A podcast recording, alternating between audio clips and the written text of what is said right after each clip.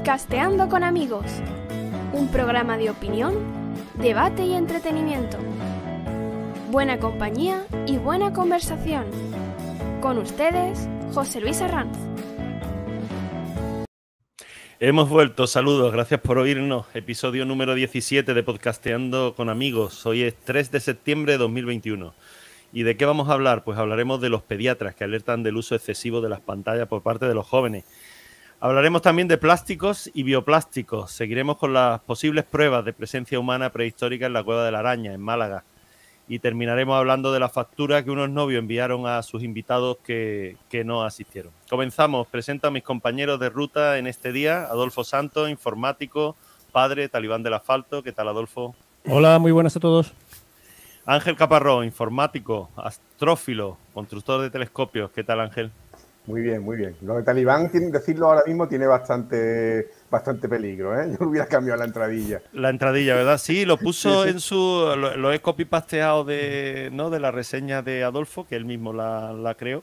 Y, pero bueno, sí, igual hay que modificar, buscar alguna, alguna, alguna palabra. Sí, de todas maneras, llevo dos, dos semanas con con la presentación un poco sosa, ¿no? Em, demasiado formalita. Creo que hay que volver a, presentar más animado, pero bueno. Eh, Manuel Aguirre, ingeniero industrial, asegura que las titulaciones nunca lo dicen todo de nosotros. Eh, ¿Qué tal, Manolo? Buenas tardes a todos. Gracias por contar conmigo. Nada, a ti, a ti por, por venir. Cierto que las titulaciones nunca lo dicen todo de nosotros, ¿eh? Sí, eso es, y, eso, y cada vez más. Cada vez la, vía digital nos va a dar más modos de formarnos sin tener que pasar por una escuela oficial. Una escuela, exactamente. Y Dania Carrillo, química, trabaja en una empresa de, una empresa de componentes farmacológicos. Hola Ida, bienvenida de nuevo. Hola, hola, buenas tardes, muchas gracias. Un placer volver a estar por aquí con ustedes. Muchas gracias, placer nuestro. Bueno, pues empezamos. Málaga hoy. Los pediatras alertan de que los jóvenes pasan al día más de cinco horas frente a pantallas. En palabra del doctor Manuel Vaca, que es jefe del servicio de pediatría de la unidad del adolescente del Hospital Quirón Salud Málaga, el excesivo uso de las tablets y los móviles en niños y adolescentes pueden originar déficit de atención, problemas de sueño, hiperactividad, agresividad o dificultades en el desarrollo del lenguaje, entre otros efectos. Para dormirse, asegura el mismo doctor, nuestro cuerpo debe liberar melatonina, la hormona inductora del sueño, y esta solo se produce si creamos un entorno propicio para ello. Oscuridad, silencio, cuerpo relajado, párpados cerrados. Eh, ¿Qué opináis? Eh, claro, los pediatras han dicho que los jóvenes cinco horas, de los adultos no han, no, han hablado de nosotros, menos mal. Sí, pero bueno, supongo que hablan más de los niños o de los adolescentes por un problema de, de autocontrol. Se supone, y no deja de ser una bonita suposición, que los adultos ya conocemos los riesgos y nos autolimitamos. Los niños pues no tienen ese autocontrol. Sí, claro, por eso, por eso, eh, teletrabajamos, estamos ocho horas delante de la pantalla en sí, lo que pasa... ¿No? No, yo creo que con esto de la, del confinamiento a la pequeña, el año pasado le, le compramos un tablet porque para temas del colegio lo necesitaba, para hacer fichas, de, hecho había actividades que solamente la podía hacer por el tablet, ¿no? Pero claro, compramos un, tablet que venía preparado para, primero, para limitar los sitios y el tiempo de, navegación y, los horarios que tiene la, niña. La niña tiene una hora al día para navegar en lo que yo quiera, en, la que, en lo que ella quiera y luego mm, tiene control de los sitios que, vigila y, en dónde entra y dónde, y dónde sale, ¿no? El problema es la mayor, que bueno, que tiene 12 años, tiene su, su tablet, su ordenador y confiamos en, bueno, pues confiamos en, ella, en que y haberle estudiado un poco en lo que puede y no puede hacer, ¿no? Pero no, es un tema cognitivo, ¿no? Es un tema eh, meramente biológico, o sea, el, a, mí sí me parece ni entender la noticia, y es que eh, tanta exposición a la luminiscencia continua de la tablet ¿no? nos, nos provoca pues esa, esa eh, agresividad, esa falta de sueño, esa hiperactividad, ¿no? Y, se trata únicamente del tema, entiendo, luminiscente y no del contenido al que accede. Bueno, dicen que la luz azul, mm. el, tema este de, el tema de, mm, la, melatonina, de la melatonina eh, iba sobre todo por la, porque la luz azul inhibía la, producción de la luz azul del LED, no la luz, la luz en general, ¿no? De, hecho, ha habido estudios diciendo que, bueno, que yo no, yo no estoy de acuerdo con los estudios, no, no porque yo tenga nivel para estar de acuerdo o no, ¿no? Sino porque un estudio que se ha hecho en Madrid y Barcelona con 2.000 personas pues eh, ha terminado indicando que la luz azul, las personas expuestas a la luz azul, tienen más tendencia a padecer cáncer de colon y de, y de hígado, ¿no? Y digo, bueno, pues...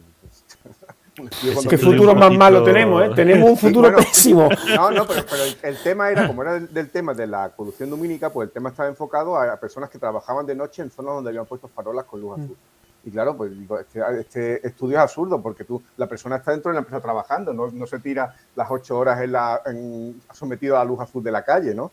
Y supongo que no estará en Madrid con las ventanas abiertas. Entonces, claro, tampoco está, no se ha demostrado que, que hay una relación directa entre, entre la luz azul y el cáncer, ¿no?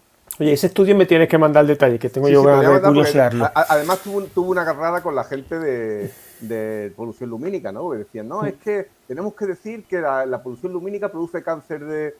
Digo, bueno, a lo mejor era la, máquina de golosinas que tenían en la empresa y que los tíos comían muy mal y que les daba cáncer de cáncer de, colon, ¿no? No porque tuvieran una luz azul en la calle. Y además con 2.000 con personas, ¿no? Eh, no, tiene, no tiene recorrido. Además que tampoco explica que la luz sea eso, sino simplemente que hay una correlación. Sí, si no la potencia de la wifi. Y digamos lo que son variables libres, pues hay muchas variables libres ahí a la hora del estudio. Pero a lo, que tú has dicho, Ángel, que has dicho, mi mayor, claro, ya son 12 años, tiene ordenador, tiene tablet. ¿Cómo paramos el consumo mm, desmesurado? Es que aquí dice 5 horas, creo que ha sido generoso este hombre. A veces, ahora, ahora en verano, pero es que he consultado incluso ya no mis hijas, sino he consultado a, a otros padres o a otras. No, sí, sí, el niño está todo el día con la tablet.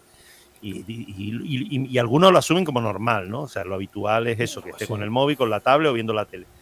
Eh, no, pensáis que el consumo de pantallas en general, aunque haya aumentado, si ha, eh, ha disminuido el consumo de televisión? O sea, porque yo recuerdo que hasta hace nada se hablaba de los consumos exorbitados de televisión que tenemos en España, ¿no? De, más de tres y cuatro horas diarias de televisión por parte de los niños y ahora se ha trasladado un poco ese consumo hacia la pantalla, por así decirlo, de mano, ¿no? Hacia la tablet o hacia el móvil. Pero en general el consumo diario de horas de pantalla, ¿creéis que ha aumentado tanto como para llevarnos un poco la mano a la cabeza? Bueno, puede ser a lo mejor. Es verdad que eso lo hablamos el otro día, que más o menos sabía ¿no? que, el, tiempo seguía siendo el mismo. Antes era horas enteras de televisión y ahora es con otro tipo de pantalla. Sí, yo creo que no. bueno, me, falta, me faltaría un estudio serio, pero no creo que haya aumentado tanto. Pero sí la, distribución y bueno, es que los tablets y los móviles al final también tienen una interacción, tú haces una interacción con, con ese pantalla que no hacías con la tele. La tele, bueno, aquí el estudio era lo que quiera, pero yo creo que lo de quedarse dormido viendo la tele en el sofá es un clásico, ¿no? Por mucha pantalla que haya, sin iluminación y sin nada. Pero cuando estás interactuando en tiempo real y, y un juego, bueno, o una cualquier cosa que te genere un poco de estrés, evidentemente necesitas un tiempo para eh, pasar a un sueño, ¿no? Mm, en que no debería estar tocando nada que te estresase. Es verdad lo que tú has dicho, Manolo, que eh, delante de la pantalla nos quedábamos dormidos más de uno, nos quedamos dormidos más de uno. Eh, y lo que decía este, el médico decía oscuridad, silencio, cuerpo relajado, párpados cerrados, nada de eso, ¿no? Porque ahora que estamos con la, ahora que estamos con la vuelta, yo no creo que haya habido españolito que no se haya pegado una siesta en verano con la vuelta, ¿no? sí, sí, sí, sí. Pero no, no, eh, es, curioso que sí. Realmente es un problema difícil de. Dida. Sí, decía que era un problema difícil de controlar con los muchachos, sobre todo cuando el consumo este de las pantallas de todo tipo no, no, Vida se va y se viene. Ya, ya, ya hemos hecho antes pruebas y nos ha comentado que tenía hoy problemas de, internet. Ya está en, Colonia, en Alemania. Eh, nos ahora todo, porque le tengo al televisor para intentar mover y, no, y Dania se nos ha caído un poco. Y se, va y se, viene. Va y se nos viene. A la abuela no sabe ni leer ni escribir. Entonces, la dedicación por parte de nosotros de actividad a los muchachos. Nosotros en casa. No, se nos. Ida, te, te, te, vas y te vienes, te vas y te vienes. ¿eh? Eh, ah.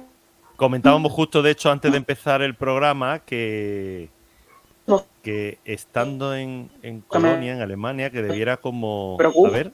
que No, no. Oye, que, el primer mundo donde empezaba... Ah, parece ser en España, porque... lo, hablábamos, lo hablábamos antes fuera de, micrófono y es que es cierto que, parece que aquí en España estábamos en el tercer mundo en comunicaciones y que esto como que no iba ni para atrás y, vamos, nuestra oferta en, telecomunicaciones y en fibra es absolutamente brutal comparada con la alemana. ¿eh? Sí, sí, nos dice, se fue, esto sigan, o sea, supongo que... Yo no sé si habéis leído una noticia que nos he, nos he, comentado, que es que resulta que ahí está habiendo fallos con los satélites de, de Starlink, de los Max, de los Musk, pero al parecer son palomas que se ponen, que se posan en la, en la antena y entonces te joden la, con perdón, te joden la comunicación, ¿no?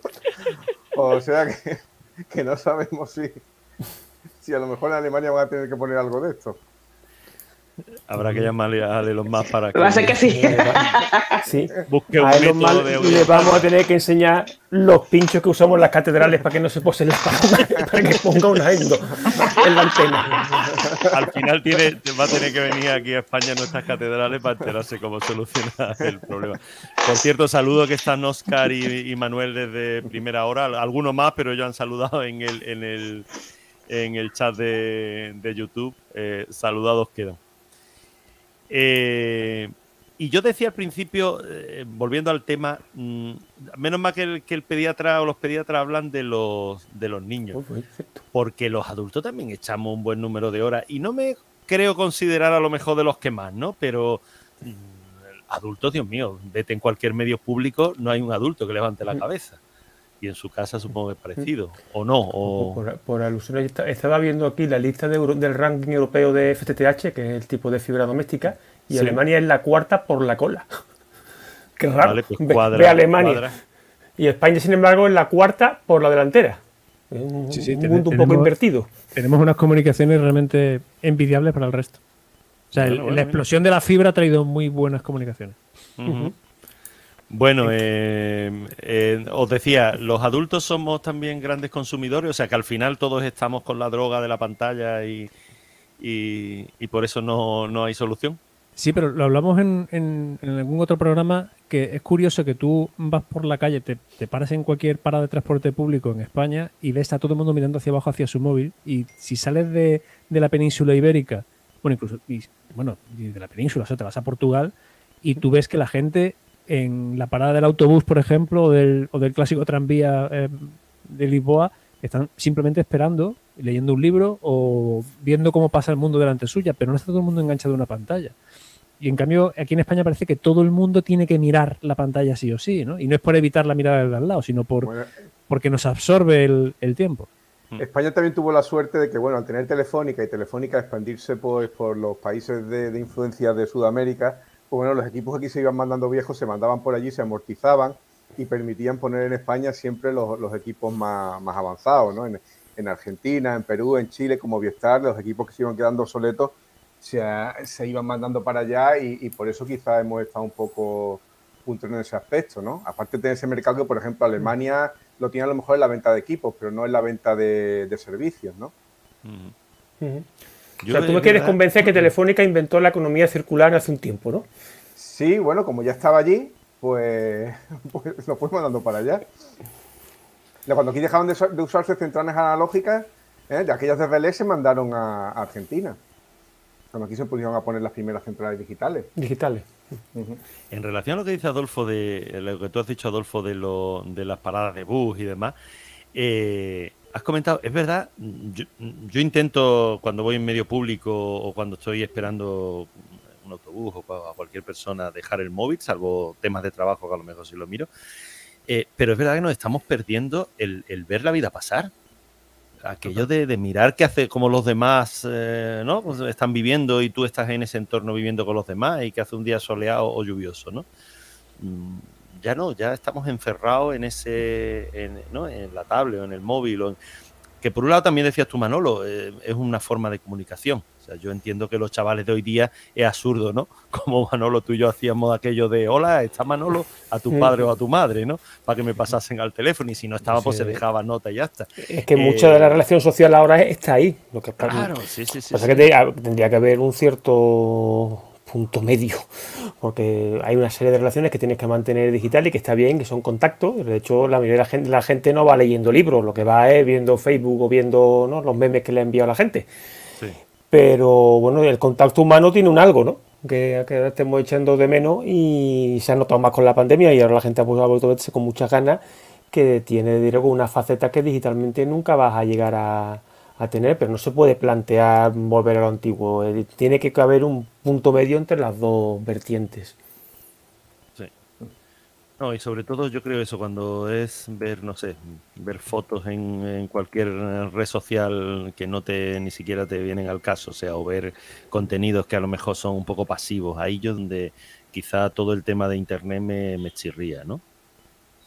Eh, y Dania nos está comentando que nada, que está intentando con datos, que está intentando con, su conexión a internet de, casa, pero no, no, hay manera. A ver si, si, consigue volver, ahora se nos ha ido del todo, si consigue volver en algún momento y, se reincorpora. Ok. Pues vamos a aprovechar este, este hueco y cambiamos de tema. El país, bioplástico contra una plaga global. La empresa Compuestos busca fondo en el mercado alternativo de París para impulsar sus productos biodegradables. El gran problema es que nos hemos acostumbrado a utilizar plásticos de larga duración para productos de usar y tirar. ¿Cómo veis el tema de los plásticos, de los bioplásticos en este caso, qué, tal? Bueno, yo creo que puede pasar un poco, ¿sabéis cuando empezaron a salir los, los famosos forros polares, no?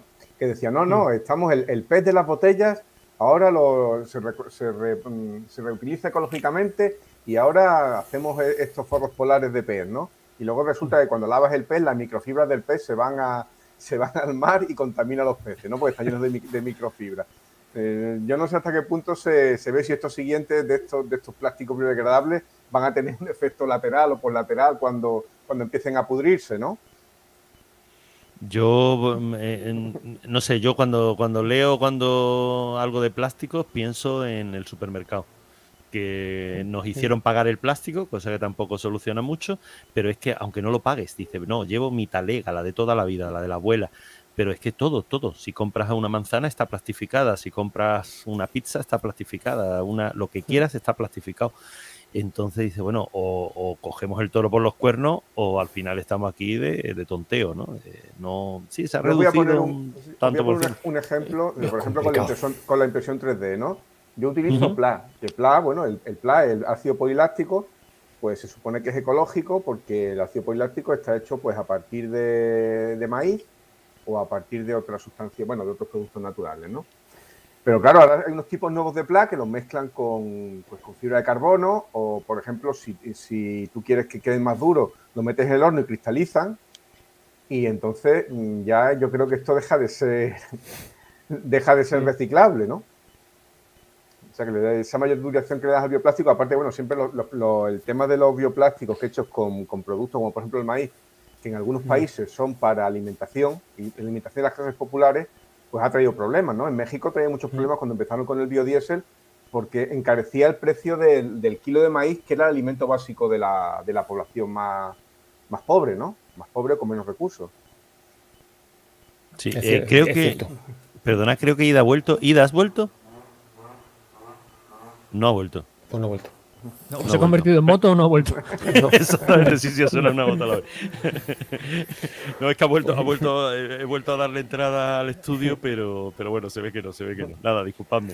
Seguimos con Yo creo que el, que el, tema de plástico, como el hilo que acaba de empezar Ángel, es más complejo. O sea, eh, tiene un tema cultural importante que es más complicado de cambiar. Si nos hemos acostumbrado mucho a comida no natural en el sentido de que está preparada, entonces bueno, si la comida ya está preparada tienes que tenerla en algún tipo de envase y ese envase hasta ahora siempre es plástico, es decir, no y además tampoco hay muchas alternativas, no puedes meter una cosa de cartón en el congelador, si son líquidos pues y nos vamos a los bricks, pues los bricks al final tienen un montón de capas, una metálica, una de plástico, que luego el reciclaje es muy complicado, entonces no es una solución fácil. Los bioplásticos, yo sí le veo alternativas, sobre todo cuando son cosas que tienes una caducidad conocida o que vas a, tener un solo uso en plan mm, cuchillo, tenedor, en plan cosas que tú sabes que la, que la vas a usar, pero el problema es, mm, con ese tipo de cosas luego es si no es ese tipo de uso, como mencionaba en algún momento el tema de los cartuchos, si tú ya tienes una materia que puede ser peligrosa y se te degrada el plástico, o el, bueno, el bioplástico, antes que el contenido, bueno, pues te tiene un riesgo de, de seguridad, de seguridad y si te vas a los sistemas de plásticos duros o de cristal, pero que, que tú vas reusando, como se hace en Oreca con las botellas, bueno, al final eso tiene una serie de costes de transporte de energía que no sé tampoco hasta qué punto compensan, ¿no? Entonces no, no le veo a esto una solución fácil ahora mismo, como no sea de un planteamiento cultural amplio, no solamente por un tema de cambio de materiales. Pero es que Manolo no creo que sea un tema cultural, ¿eh? porque en España, y, no, somos todos más o menos de una misma edad, y, y Dani quizás es bastante más joven que nosotros, pero todos recordamos ir con la teleguilla a la compra y no había tal clase de plásticos en los lineales de los, de los supermercados. Ni había la mitad de comida, digamos, de uso de preparada que hay ahora. Es que, pues digo, que en ese cambio evolutivo de cómo nosotros hemos movido nuestra eh, alimentación, por, por irnos a otros sectores, eh, estamos basando todo en sistemas medio preparados y en envases individuales. Entonces ya no va. Mm, bueno, ahora parece que están volviendo un poco las tiendas, digamos, del por mayor, ¿no? De, te vas a, y coges granel, a granel. Pero bueno, no sé, no lo veo muy tibio todavía ese movimiento. No, pero es que creo que el, por donde hay que mm, achuchar es por ahí. O sea, es por la, compra sostenible, por la compra de productos a granel, por comprar solamente lo que vas a consumir y huir de platos eh, preprocesados o muy procesados y preparados y sobre todo el tener una cultura de, reciclaje. Y no me refiero a Ecoembes ni a ese tipo de empresas que para mí son de dudosa eh, utilidad, sino me refiero a concienciar a la sociedad, aunque sea, eh, pues como se hace en otros países, premiando el, reciclaje. O sea, si trae usted sus botellas al supermercado, pues el supermercado, como antiguamente, le devolverá 10 céntimos por cada botella o 5 céntimos por cada botella y, si tiene usted sus plásticos al al contenedor del supermercado, pues recibirá usted un ticket de descuento para hacer la compra eh, en la hora siguiente, ¿no? Ese tipo de, políticas ayudan a que la gente eh, por lo menos se preocupe en no tirarlo al primer contenedor que pilla o a la basura, ¿no? Eso era fantástico, lo, de lo del casco de botella de cristal que lo llevabas y tal, y eran unos céntimos, que no es una cantidad, ¿no? Pero eso no es un tema de reciclaje, eso es un tema de, reuso. Sí, el problema, que hay en España con el reciclaje es que, eh, aparte de que tú, tú, les haces el juego de, de, clasificárselo, ¿no? Y no recibir nada por ello, que luego te lo vuelven, te lo vuelven a cobrar cuando vuelves a comprar el material, es que mm. hay muchos plásticos que no son valiosos, porque lo, que es el polipropileno y otro tipo de plásticos que tienen un valor y que son fáciles de reciclar se usan. Pero hay plásticos que son de difícil, de, difícil reciclado y entonces pues se siguen enterrando, se siguen enviando a países del tercer mundo, ¿no? Que bueno, ya hay algunos mm. de ellos que dicen que metete los plásticos por donde por donde pican las abejas. Estamos en antena, no vamos a en es que vamos a tener una tasa al plástico igual que tenemos una tasa de emisión de CO2, ¿eh?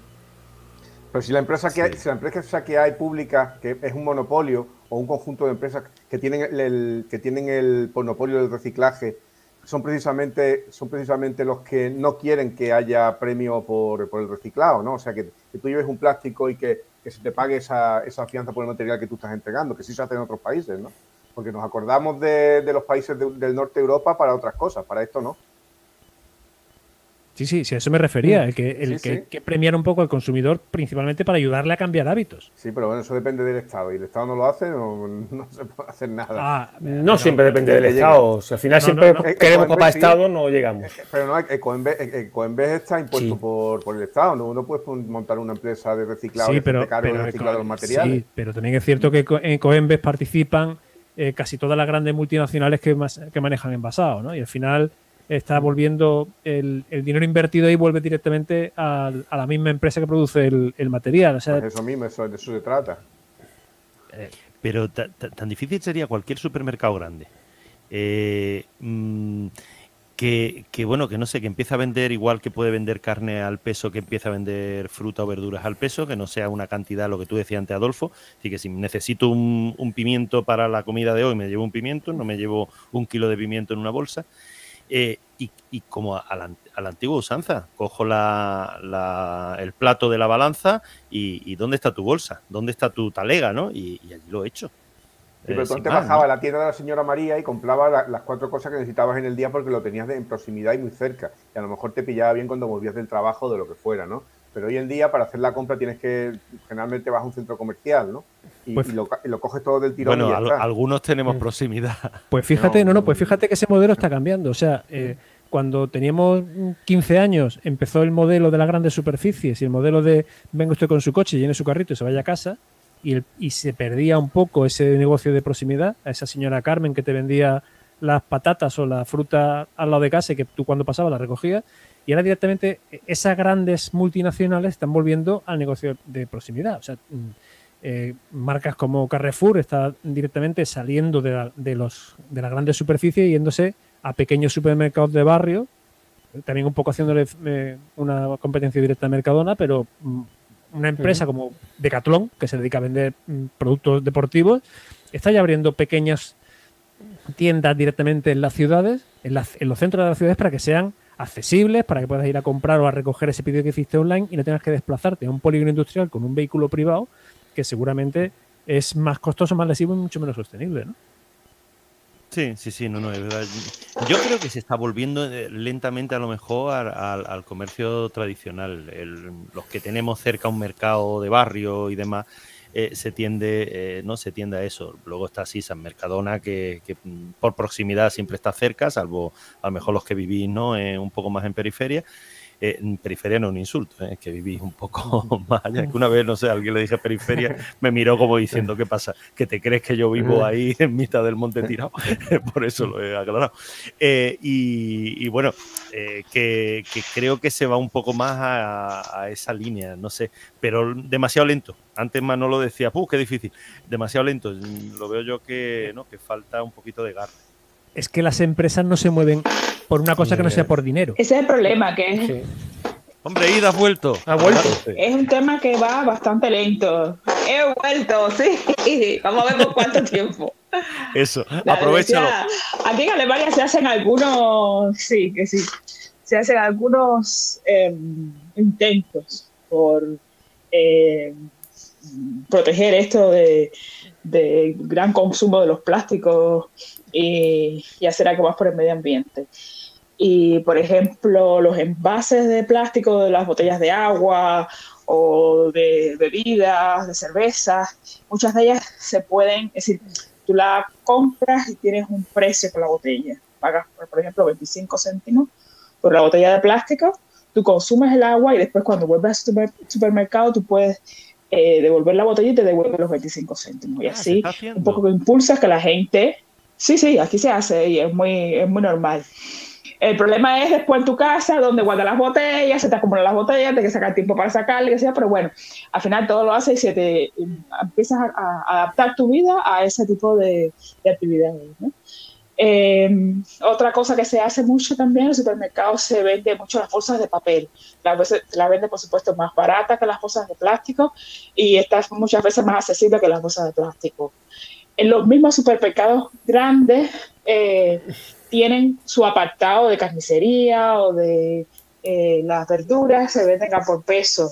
Eh, en las escuelas, en las guarderías se hace también educación un poco a la, sociedad, porque claro, intentar revertir toda esta utilización de plástico que nos ha traído ahorro de tiempo, de mm, de, tener que limpiar qué sé yo, de usar las cosas de una vez y tirar, a, volver a adaptarnos a, coger la bolsita o el tape para echar ahí lo que nos van a vender, pues es un problema que, que, va a durar tiempo de incorporarlo y de, poder revertirlo.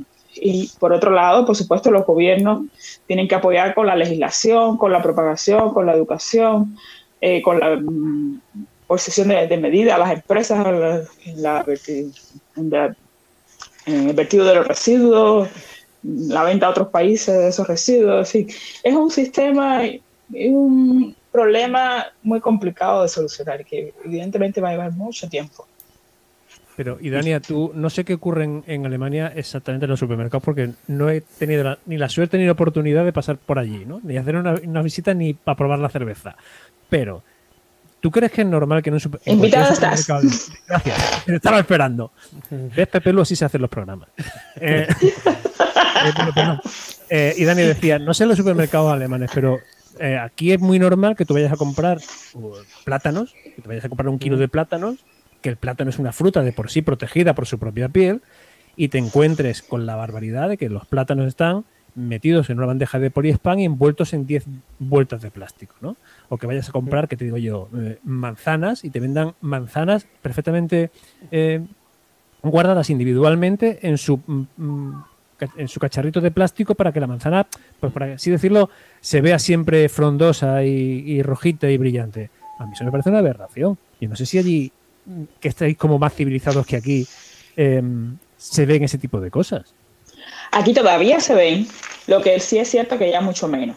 Los plátanos ya te los encuentras, yo diría que la inmensa mayoría de las veces están presentados en una caja de plástico agrupados por tres humanos de 3, 4, 5 plátanos.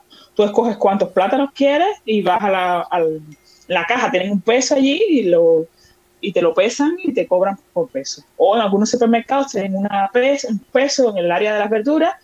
Tú eliges en, la, en el peso el producto que vas a pagar sale una etiqueta con el tipo de producto y el precio por peso y después en la caja paga lo que sea por, el, por la cantidad de cosas que te consumiste. Cada vez son menos los, los envases eh, los que vienen envasados los productos. Incluso se hacen campañas de, eh, la gente intentar comprar las cosas a granero, usar menos, menos botellas y esas cosas y envases. Y, algunas cosas se logran. Pero ya te digo, en, general por los supermercados cada vez se ven menos mm, los envases plásticos y se encuentran más opciones para otro tipo de compras, es, curioso porque aquí parece que no se termina de arrancar. O sea, hay, hay supermercados donde exclusivamente ven los productos perfectamente envasados y hay otros donde hay eh, la oferta, por así decirlo, doble. ¿no? Te encuentras en la parte derecha todo el producto a granel, pero en la parte izquierda está exactamente el mismo producto envasado. ¿no? Es como si usted no se quiere manchar las manos, puede comprar el plátano exactamente igual, perfectamente envasado individualmente. No sé, me sorprende, un poco. ¿no? Pues sí, habrá gente que lo prefiere y entonces mantienen las dos líneas de momento. En la frutería, en, la frutería de barrio sí, sí estamos más como dice Idaña. Tú coges la fruta que sea, si llevas tu propia bolsa o tu propia talega, eh, ahí te la echan y ya está. Y no pesan cada uno cosas sin problema por ahí vaya la línea. Pero es, curioso, sí, lo que tú dices, Adolfo, de, los que llevan, ¿no? Aquí tienes la manzana plastificada, ¿no? Puesta en una, en, un, en una posición bonita una a una y aquí las tienes todas amontonadas, tampoco feas, pero amontonadas para poderla coger. Eh, separado. Pero yo eso, no sé, yo le pediría a las grandes superficies que, que, lo cambien, pero de radical. O sea, lo cambiamos y punto pelota. Ahora, ¿quién empieza? Como todo, ¿no? Es que no es tan radical. O ten en cuenta que no es lo mismo. Imagínate, no, un día normal no vas a tener problema, pero ese sábado a las 6 de la tarde con todo el mundo haciendo la compra, Si lo quieres hacer todo a base de charcutería, carnicería, embutido y fruta eh, al peso, tienes que tener ahí un montón de gente y un montón de sitios donde la gente te va atendiendo, si no se forma una cola inmensa. Y el coste de todo ese y, personal. Eso, entonces el pues, coste personal lo tiene que asumir la, empresa y la venta no va a ser la misma, a menos que pongas allí, tener un estudio de método y tiempo, digamos, ¿no? Va a ser una fábrica casi.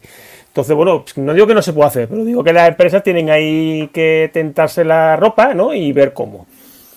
Sí, pero es que entre la bolsa que, que hemos pagado nosotros eh, las 10 vueltas que antes comentaba Adolfo del, del mm, film este transparente, más la, bandejita de poliespan, eh, cuando has terminado dices, vamos, ¿qué he sacado? Cinco plátanos. Eh, ¿Y qué tengo aquí? Por Dios, que tengo liada de... pero sí, que sí, pero sí, pero digo que, no es un tema de coste, al final, al final si el plástico te cuesta 0,001 y una hora de dependiente, pues te cuesta 20 euros más seguros sociales, 24 25, y empieza a multiplicar por gente y por un número de centros comerciales, que al final estamos hablando de empresas privadas que hacen negocios. Entonces, mm, eh, al final o te lo venden más caro o el número no sale. Bueno, aparte de la tensión cultural. Pues muchas de estas cosas al final es que hay un movimiento serio de todo el mundo en una línea. Entonces se genera una presión que al final genera el movimiento económico. Pero el económico directamente siempre va a ir a mínimo gasto, máximo beneficio. Sí, sí, sí, claro, totalmente. Claro, porque son empresas y no ONGs, pero se trata de, conseguir la inercia social suficiente para que eso ocurra, ¿no? Correcto. Esa, presión social para que al final que se equilibre dos, a perder no van a perder, pero bueno, que se gane un poquito menos y se genere un beneficio en otros aspectos sociales, medioambientales, ¿no? Como lo queramos denominar. Hay, una página web por ahí que dan una serie de consejos para poder sobrevivir al plástico, ¿no? Y en, uno de los consejos que da me llama mucho la atención, que es que te dice que guardes tus residuos semanalmente. Para hacerte una idea de cuánto plástico realmente estás usando, bueno, mal usando y tirando, ¿no? O sea, si en lugar de mm, la cucharilla del café de la oficina tirarla a la papelera, la metes en la bolsita del plástico reciclado de casa, la botella de agua que te ves por la calle igual, los plásticos de las bolsas del súper los vas guardando en casa y decides ir a reciclar en lugar de a los dos días cuando el cubo está lleno, a la semana, te darás cuenta de la cantidad de residuos plásticos que generas mm, en una casa normal. No hablamos ya de cualquier empresa o corporación donde el plástico sea elemento de uso cotidiano y diario, ¿no? Y así mismo es. Pero ¿y los bioplásticos los solucionan tú a lo mejor ida como química? Los, ¿Irá por ahí el camino o, tendremos que, ir hacia otro sitio?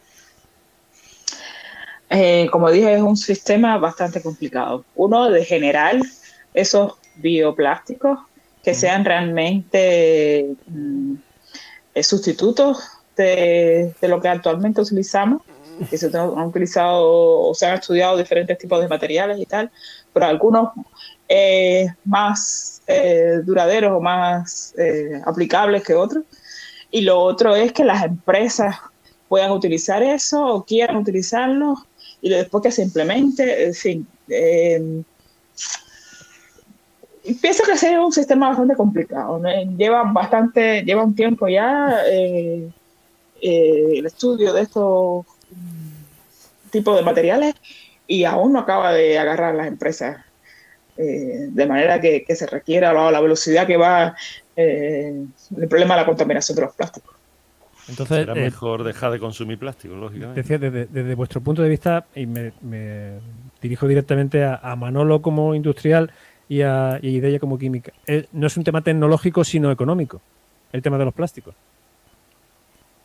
es, simplemente, como son baratos, podemos seguir produciendo y tirando plásticos no, no simplemente, pero la, economía se mueve mucho por ese tipo de cosas. Es decir, vamos a ver, coches eléctricos, sistemas de recarga hace mucho tiempo. ¿Cuándo se está moviendo de verdad? Cuando ahora a la empresa, digamos, establecida le ha interesado más. Porque tampoco ha habido tanto, bueno, quitando las baterías, que han mejorado mucho.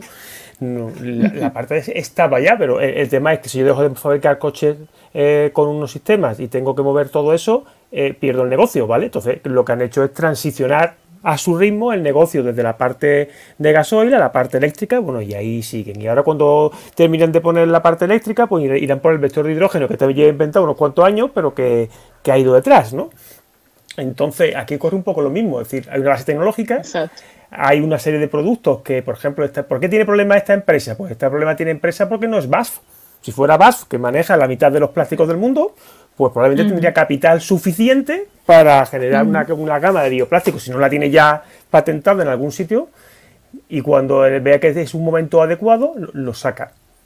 yo sí creo que va a haber un tema de transición tecnológica, pero creo que, la economía manda mucho y que muchos de estos sistemas no salen hasta que quien tiene el poder estima que es el momento adecuado. Digo, maneja los tiempos, no solo la pasta. ¿Cómo era la famosa frase? Es la economía, imbécil, ¿no? Bueno, mucho, mucho sí. dijo? No solo. no sé si fue Clinton. Ah. no solo, pero, pero, también. Y, cuando hablas que de empresas muy grandes, eh, sin duda tienen algo que decir. Se me escucha que ya he vuelto, tiene que volver porque se me ha tocado el micrófono y estoy con un micrófono que no sé qué, tal va. Se te oye bastante mal, acércate, acércate el micro a. Es que de, hecho, la, se te escucha... y me la se te escucha un poco lejos, Ángel, como si estuvieras por la zona de Najarafe o no cosa así. Sí, sí, sí. Lo que, tengo que poner el micrófono en la boca, como con perdón. ¿Se me escucha la mejor o no? Ah, mejor, mejor. Vas ganando, vas ganando. mucho mejor. Póntelo en la boca, póntelo en la boca. Porque si no, no se te oye. Vale. Bueno, termina de ponértelo en la boca y mientras. Sigo los consejos de un experto.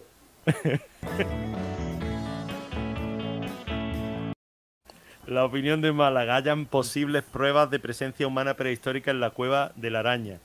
Se trata de dos probables lámparas de grasa que el arqueólogo Julián Ramos, que es director del Centro de Interpretación de las Cuevas de la Araña y director de investigación, señala que son similares a la del vecino yacimiento de la araña y asegura que son prehistóricas.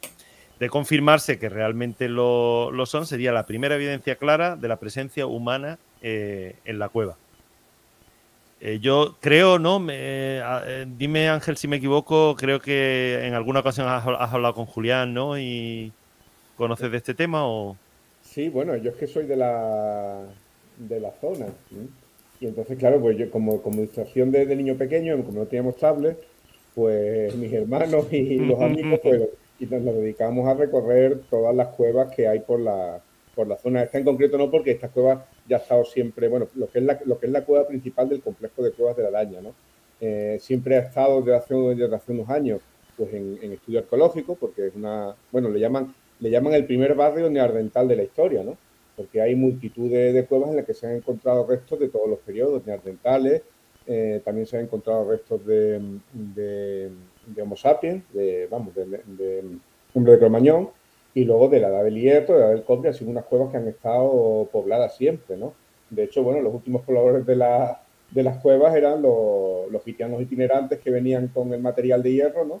Para hacer sus tareas de hojalatería que, que también eh, han utilizado la, la, cueva, ¿no? Entonces, esta, cueva se refiere a una cueva que se ha encontrado dentro de lo que es la cantera. Este es uno de los pocos países del mundo en el que te puedes encontrar un yacimiento arqueológico de, primera importancia que lleva más de, pues yo creo que debe llevar más de 80 o 90 años, en el cual hay una cantera que produce todo el, la mayor parte del cemento que se, se produce en Málaga. ¿no? Entonces, esta cueva se ha encontrado dentro de lo que es la cantera, porque se, utilizaba para, para meter material.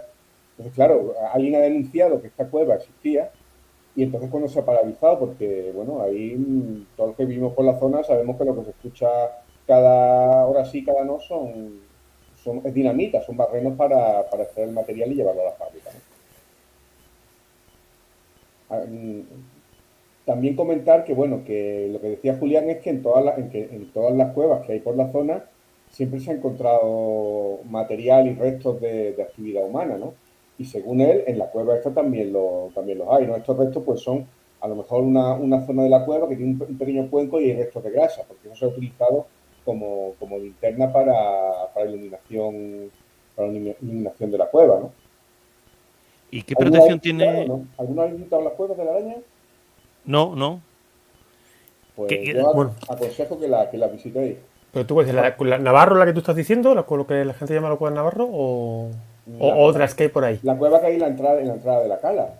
Sí, vale, vale. El, de interpretación que lo tiene en, la, el antiguo sí, sí, ese, ese sí. de la Guardia Civil y, las cuevas son las que hay en la, las que hay en la curva, que es donde... En la curva, sí es. Donde hace poco también se hacía escalada, prácticas de escalada, ¿no? Que eso lo terminaron prohibiendo porque, claro, que dejaban todo lleno de magnesio, todas las partes de la cueva estaban lleno del magnesio. Pero claro, molestaba el magnesio, pero no molestan las explosiones por el otro, por el otro lado, ¿no? Esa cantera lleva ahí 90 años o posiblemente más. Y bueno, en esa cantera, pues la gente que, que hemos tenido familia, que ha trabajado allí, pues siempre se ha dicho que, bueno, que allí se han volado cosas que no se pueden decir, ¿no? Porque no es lógico que en una esquina haya, haya un yacimiento de esa calidad y en el resto de la, de la zona, que había los mismos tipos de, de cuevas y el mismo tipo de, suelo y material, pues no hayan encontrado nada, ¿no? Entonces esto es lo único que al final ha salido por una especie de, de chivatazo.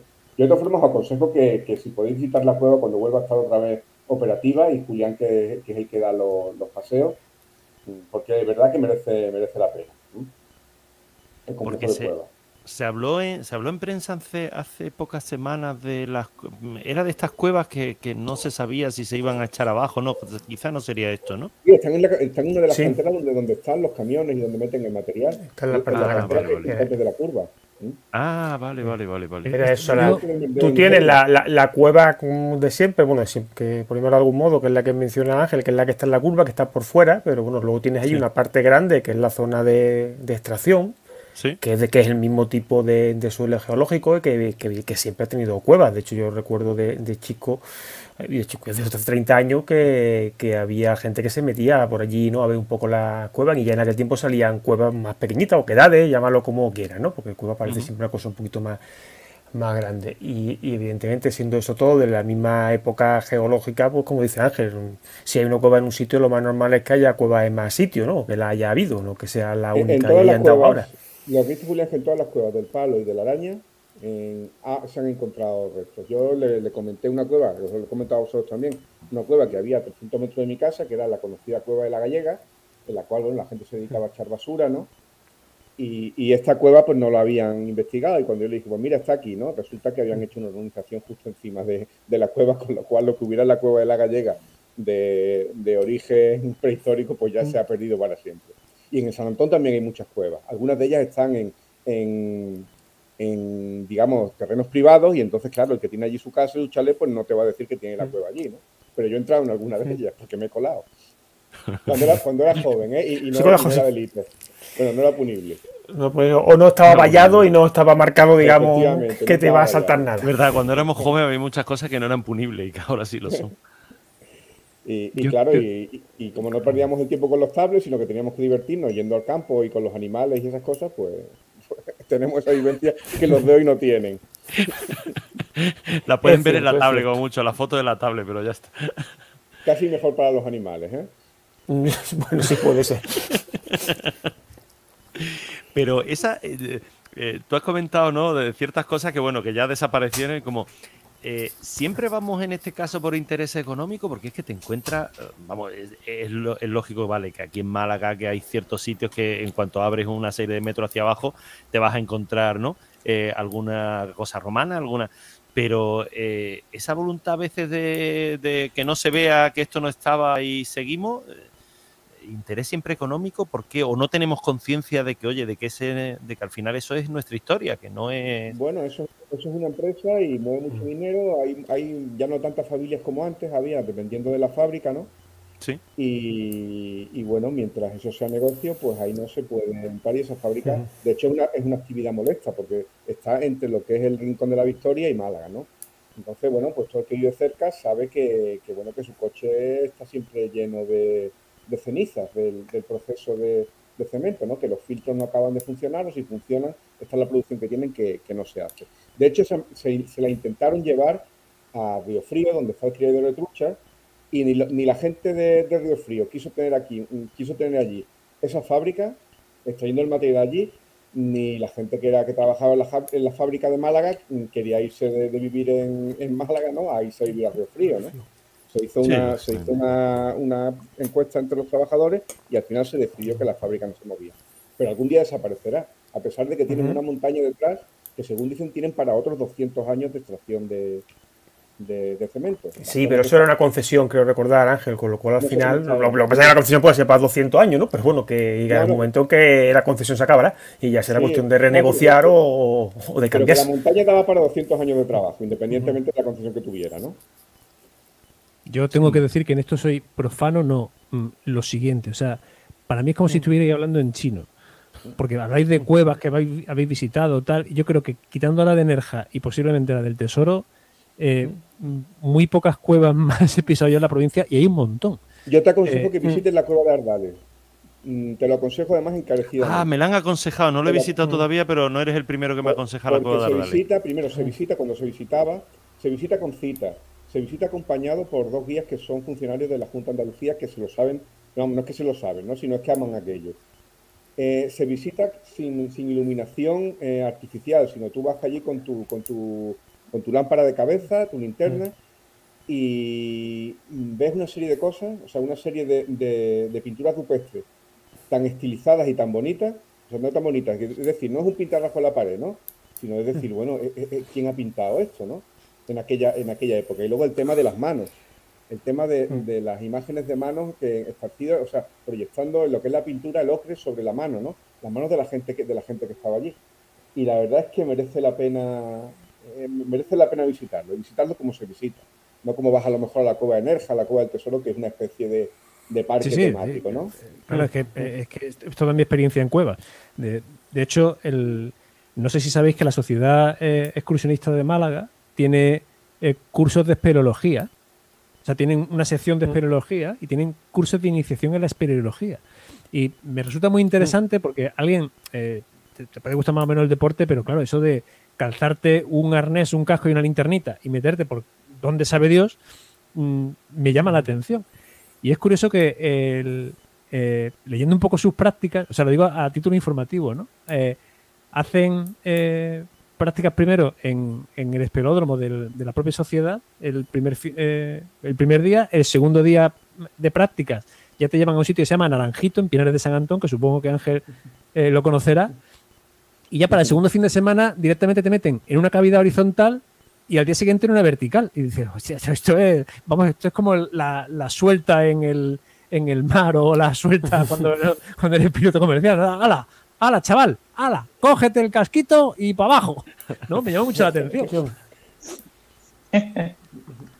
yo, yo, yo, lo probé eh, en los tiempos que menciona Ángel y, y la verdad es que daba un poco de agobio. Cuando estás en una, en una cavidad grande, bien, pero cuando te metes por una de esas cositas estrechas, estrechas, estrechas, que dices, bueno, y si aquí me tengo que dar la vuelta, ¿cómo hace esto, no? Es todo oscuro, la oscuridad absoluta, a ver que a mí no... me, gustó, me gustó para eso, como experiencia de un par de días, pero no para proseguir en ello. Yo he entrado de niño cuando, te, cuando cabes por todos lados y, no te da miedo nada, ¿no? Y lógicamente, pues mi madre no lo sabía, mi madre no sabía de que mi hermano y yo nos íbamos de coda con los amigos y que nos metíamos en las cuevas más. Igual se está enterando ahora. No, no, ya se lo conté. Ya se lo dijiste, ¿no? Había... me, ha encantado la frase. Mi hermano y yo nos íbamos de cuevas con los amigos. Sí, sí, nos, llevábamos al perro, nos llevábamos. Por ejemplo, había a lo mejor, nos hemos metido en muchas minas de agua que eran mm, cuevas artificiales hechas pues para sacar agua, ¿no? Entonces son cuevas que son cuevas que las paredes son artillosas, ¿no? Y a lo mejor era una cueva que a lo mejor tenía pues 20, 30, 40 metros hasta que llegabas al final, ¿no? Y claro, eso sí daban un poco de miedo porque tú ibas andando y a veces te iban cayendo los trozos de, arcilla, te iban cayendo al, alrededor, ¿no? Ya por suerte, bueno, los niños, los niños de antes podíamos hacerlo, los niños de hoy ya no se te despistan para hacer una cosa de esas, ¿no? Te estoy hablando con, con 12, 13, incluso menos años. Pero, pero has dicho, eh, eh, y, creo que tienes toda la razón, primero que cabíamos con, en esa edad por cualquier sitio, eh, y, segundo me quedo en blanco, que es lo que yo te iba a decir. Ah, y no le teníamos miedo a nada. claro, percepción. Eso, con 12 años. Ahora ya empieza uno, ¿no? Ahora ya te empieza a preocupar. Yo no, tenía miedo a nada porque iba con, mi, con mi perro, el Tim, que en paz descanse ya hace muchos años, que era una, una mezcla de, de Doberman y de, y de Pachón y entonces, pues claro, yo podía ir a cualquier sitio porque a mí nadie me iba, me iba a toser, ¿no? Pero si ibas solo sí podías tener problemas, no ya por, por gente mala, ¿no? Sino, pues bueno, pues con niños un poco más, más marginales que te podían poner un te podían poner en un problema, te podían pegar y te podían robar, ¿no? Entonces, claro, ah, yo pensaba, y, y, no, y no, no, no, nos bufía a nadie, ¿no? Sí, no, yo pensaba por, lo, Claro, por lo que decía Manolo de, de, verte atrapado en un sitio tal, digo, claro, cuando, cuando eres eh, niño, no, bueno, eres inmortal, ¿no? Sí, yo, también pensaba en la cueva, no en las compañías. Exactamente, no en, la compañía. Pues no, antes los niños también tenían ese problema, bueno, que, bueno, que tú salías a la calle, a lo mejor, pues, primero no sabía, no sabía, no se sabía, aparte de lo que hoy en día vemos de, niños que desaparecen, ¿no? Pues bueno, que también había grupos de niños por ahí que eh, cogían y iban a robarte, ¿no? De zonas marginales que te iban a, a, robar o te pegaban simplemente por no ser como ellos, ¿no? Bueno, vamos, vamos a cambiar de tercio que, dejamos la última noticia casi sin tiempo, vamos. Diario AS mandan facturas de 200 euros a los invitados que confirmaron su boda y no asistieron. Esto en Estados Unidos. Pese a que los recién casados le llamaron hasta en cuatro ocasiones para certificar su presencia, la tercera parte de los convidados no se presentaron a la celebración. El novio asegura que nadie dijo nada ni envió un mensaje de texto diciendo, oye, no podemos asistir dice que si no me dices no puedo asistir lo entenderé, pero que te calles y luego tengamos que pagar por ti y por tu acompañante, pues como que no. Yo mm, entiendo una de dos, o eligieron mal eh, a sus invitados o necesitan apoyo psicológico porque sus amigos pasaron vilmente de ellos el día de su boda. No sé vosotros cómo lo veis. Hombre, yo lo que te digo es que siendo que vivían en Chicago y siendo por lo visto la celebración en Jamaica, pues yo no sé si tiene que pagar la comida, pero que ya está Jamaica y volver también tiene un tema, ¿eh? Sí, ninguno se atrevía. Yo creo que fue una boda un poco pretenciosa. Y se está viendo últimamente que, la gente cada vez más eh, tienen unos gastos. Eh, las bodas se están cometiendo un fenómeno fuera de serie y con unos gastos desmesurados que que vaya, es verdad que es un día muy importante en la vida de, todos, pero eh, me parece que, es demasiado ya los últimos tiempos, de lo que está pasando con las bodas, las celebraciones y los costos. Bueno, por eso no te preocupes porque las bodas están cayendo tan en desuso que creo que si en nuestra, claro, si en nuestra generación se casaba el 70% de la gente, hoy en día se casa el 30%. Y como sigamos así, ni el 20%. ¿Tanto, tanto en desuso?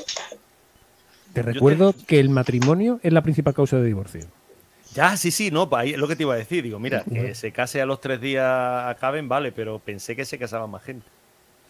No, no, no, no. las bodas han bajado, lo, leí hace relativamente poco, y estaban en orden del 30-35% de las, de las parejas solamente. Bueno, pero también la pandemia ha tenido, mucho que ver la pandemia, por lo menos en los No, no, no, con independencia, con, independencia con independencia de la pandemia. O sea, hoy en día la sociedad no quiere compromiso. O sea, no quiero comprometerte contigo, contigo cuando a lo mejor pues dentro de tres años nos peleamos, ¿no? Y ahora es curioso porque hay, una nueva tendencia en Estados Unidos que son como los que van reaprendiendo todo esto. O sea, ellos pasaron de nos casamos todos y cuando nos divorciamos me dio con, la cuñada, porque es con la que tengo más relación, o con la mejor amiga de la novia, ¿no? que es muy, muy de película.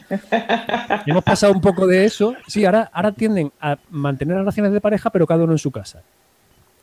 Y tienen niños, pero cada uno en su casa, porque dicen que lo que realmente estropea a la pareja es la convivencia. Entonces no convivamos. Yo tengo mis manías y mis cosas y yo voy al baño con la puerta abierta y tú con la puerta cerrada y yo me lavo los dientes en el salón y a ti no te gusta.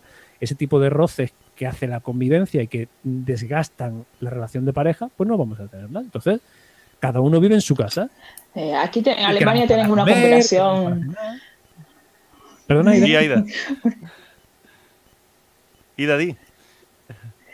Sí, decía que aquí en Alemania tenemos una combinación de todas esas cosas. Primero, aquí se incentiva mucho el matrimonio. De hecho, te degraban menos impuestos. Eh, al estar casados, tenés una categoría eh, impositiva eh, mejor si estás casado. para entrar en los sitios, algunas veces también tiene su rol estar casado en beneficio, con ventaja, con razón si estás soltero. Y entonces por esa razón mucha gente se casa, porque ya percibes más eh, dinero como neto que, si estás soltero. Y, por ese orden de cosas sí se ve muchos matrimonios. Tú vas los fines de semana por el río y ves un montón de despedidas de solteros y siempre ves eh, bodas, fotografías, yo, por la parte del ayuntamiento, en fin. Pero por otro lado, luego la convivencia eh, a veces es complicada.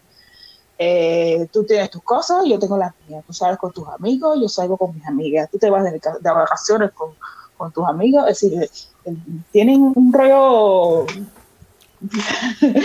un poco complicado, la variedad de los casos. Yo digo que me casé el día que firmé la, la, primera hipoteca. Ese fue el día que me casé. Luego ya me casé, me casé en, la casa de ingeniero de, de Valario en Como del Mar, ¿no? Pero la primera, y, cuando firmé la, segunda hipoteca, me volví a casar otra vez con, la misma, ¿no? Porque es único que te da la obligación, la obligación de pagar la hipoteca. Porque en, realidad el, matrimonio en principio te da poca, pocas, no pocas obligaciones, también poco, poca seguridad y pocos derechos, ¿no? ¿Qué? Creo que iba a decir pocas satisfacciones.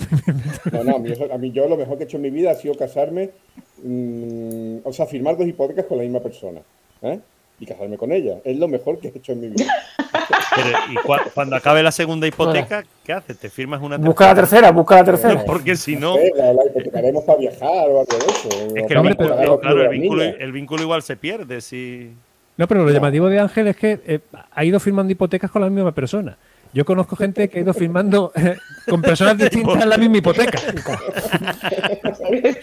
ha ido rehipotecando, ¿no? Con personas distintas. Ha ido rehipotecando, pero con, con, con, nuevas parejas, ¿no? Creo que van cuatro. O sea, que no. O sea, que eh, es la economía imbécil, ¿no? Oye, ¿y pensáis que, que los invitados esto le habrán pagado los 200 euros? Bueno, eran 240 dólares a, a esta pareja. Dice, si ya se ha enfadado conmigo. Ya para que ir a juicio. En Estados Unidos, juicio, juicio, juicio. No me lo que va, no, me lo creo ni que los metan que los metan en juicio. Yo creo que bueno que. Bueno, son americanos, ¿eh? son, americanos. Son pues norteamericanos. Te meten en un juicio por un estornudo. Bueno, si se encuentra un abogado que solamente cobre las costas en función de que gane, entonces es posible, sí, que, que, lo enganchen y lo pongan. Pero bueno. fijaos qué curioso, esto han mandado la, la, nota de por no venir a mi boda, ¿no? Pero yo he visto eh, participaciones de boda. Esto es, no te invito a que vengas, te invito a que participes. Entonces puedes participar con tu regalo, pero venir no vienes. Mm. Bueno, desde que, que, eso se está poniendo de moda, ¿eh? por lo menos con, gente de la familia. Yo tengo dos menciones en ese sentido las últimas dos semanas, de gente que ha llamado diciendo, mira, que me, que me voy a casar, pero que no hace falta que vengas, pero que si me quieres hacer un regalito está en la cuenta. Con lo cual cambia, cambia mucho el concepto. Ya en la tarjeta de invitación te ponen el número de cuenta. Sí, pero lo difícil, lo difícil es un paso más allá. Es que ya la gente que se casa ahora, sobre todo con la familia, digamos que, que lo que tiene poca relación, pero que son familia, porque pues al final no quieren hacer una boda grande invitando a mucha gente. Entonces les notifican que se van a casar, no les invitan, pero sí le dicen la cuenta para si se quieren hacer un regalo. Y lo que es la celebración se hace solamente con un grupo más cerrado de gente. Bueno, ahora el COVID también ha limitado ese tipo de cosas, ¿no? Pero bueno, ya, ya estaba de antes. Pero si no invitas, no pides tampoco el dinero, ¿no? Eh, pues, pues sí. Bueno, a ver, no lo pides. Tú dejas caer que hay una cuenta por, si, por si te parece adecuado eh, tener un detalle. y si no, pues no. Es como, es como si os digo, oye, mira, que mañana me voy a comer con unos amigos que no sois vosotros a tal sitio, que son 30 euros cada uno me diréis, coño, si no me ha invitado a mí a comer, me va a hacer pagar los 30 Bueno, pero ahí siempre puedes jugar en que, bueno, como te vas a casar y eres familia mía y eso es un momento muy alegre, pues me hace un regalo para celebrarlo, no el hecho de que me invites a comer. que, es otro modo de verlo también a veces. Dice, bueno, el regalo a veces estoy pagando lo no lo que cuesta la invitación, pero bueno, de, un punto más social y menos económico. Pero una cosa, una norma de cortesía, ¿no? De oye, te he invitado a la boda. Bueno, pues como mínimo, mm, sabes que las bodas son caras, que los convites son caros y tal, pues como mínimo intentas cubrir el, coste del cubierto en un regalo y otra cosa es. Mira que aquí tiene el número de cuenta, no me domicile la electricidad, pero méteme dinero si quieres, que es que tengo pensado casarme. Mm, bueno, hombre. Es que se pierde el sentido del momento, pienso yo. No sé, yo me he casado dos veces, muy bien casada, muy bien casada. Yo disfruto mucho la boda, yo siempre lo dije, este es mi momento en mi día y la voy a disfrutar. Pero Por eso fue dos eh, veces, ¿no? Amén. Sí, lo, sí, lo he hecho. sí, espero que no bueno, no hemos, lo siento, no hemos ido de. Y, y, ¿Cómo se llama? Termina, Ida, termina Ida, es que no hemos ido de. Y respetando el momento. Vale, no te preocupes. Dile a Antonio que, tranquilo, no vas a ir por la tercera. Eh, nos vamos, se nos ha ido la hora mucho. Eh, Adolfo, gracias como siempre. A ti. Ángel, lo mismo digo, gracias como siempre. A ti, hasta luego. Manolo, gracias. Gracias a todos. Ida, muchas gracias. No te cases una tercera vez. Bueno, con el mismo. Gracias. El mismo. Vale, con el mismo, sí. Ahí me quedo. bueno, eso. Bueno, volvemos pronto. Muchas gracias. A... volvemos pronto. Muchas gracias a todos por, por oírnos bien en directo, en diferido. Eh, ya mismo estamos por aquí. Saludos. Hasta aquí el programa de hoy. Gracias por compartir este tiempo con nosotros. Hasta pronto.